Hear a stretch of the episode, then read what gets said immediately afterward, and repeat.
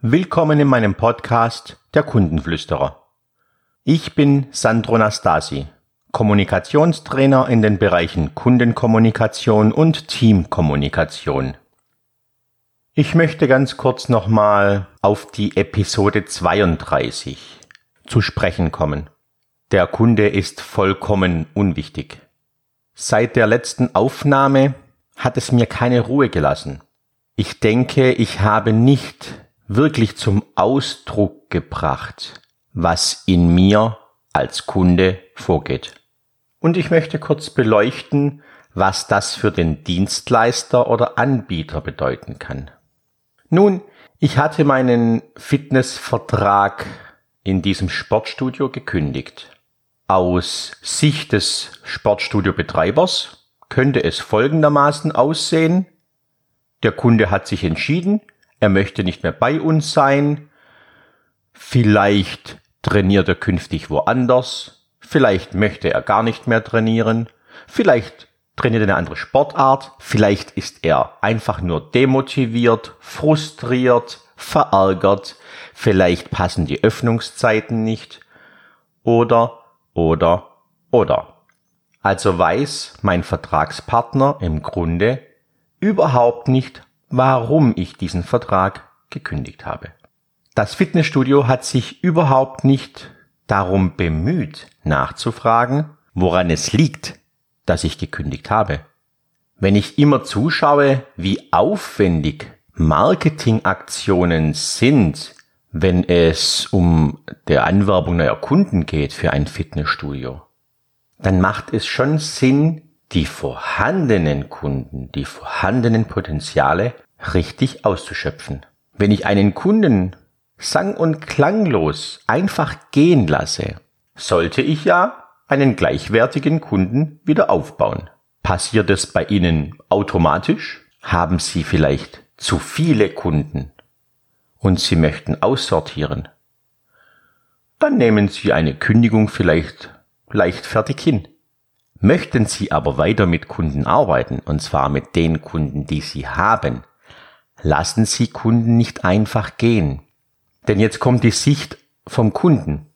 Aus meiner Sicht, wenn ich jetzt zurückschaue, circa ein Jahr war es klar, ich gehe als Kunde. Ich habe den Vertrag gekündigt zum nächstmöglichen Zeitpunkt.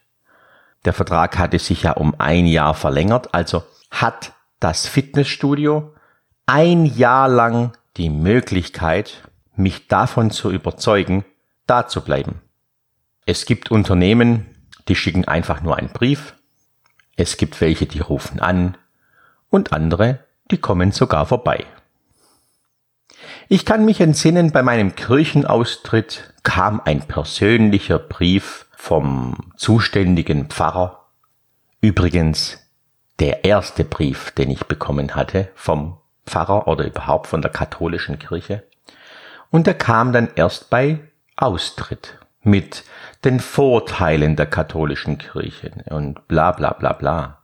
Gute Idee ist aber zu wenig. Okay, lieber zu wenig als gar nicht. In diesem Vorgang sehe ich überhaupt keinen Versuch, den Kunden zu halten überhaupt kein bisschen das Gefühl, als Kunde gewertschätzt zu werden. Es kam einfach nichts von diesem Fitnessstudio, außer vor circa einem Jahr die Kündigungsbestätigung mit Datum. Wie hätte das Fitnessstudio richtig reagieren können? Die Fitnessstudios haben mittlerweile auch eine EDV eingerichtet, wo sich der Kunde, das Clubmitglied, immer ein- und wieder auscheckt. In diesem Kundenmanagement-System, nenne ich es mal, sind auch Dinge vermerkt. Manchmal auch eben die entsprechenden Daten, Vertragsdaten, beziehungsweise auch, wenn ein Vertrag enden soll. Ich war nach der Kündigung auch mal wieder in diesem Fitnessstudio.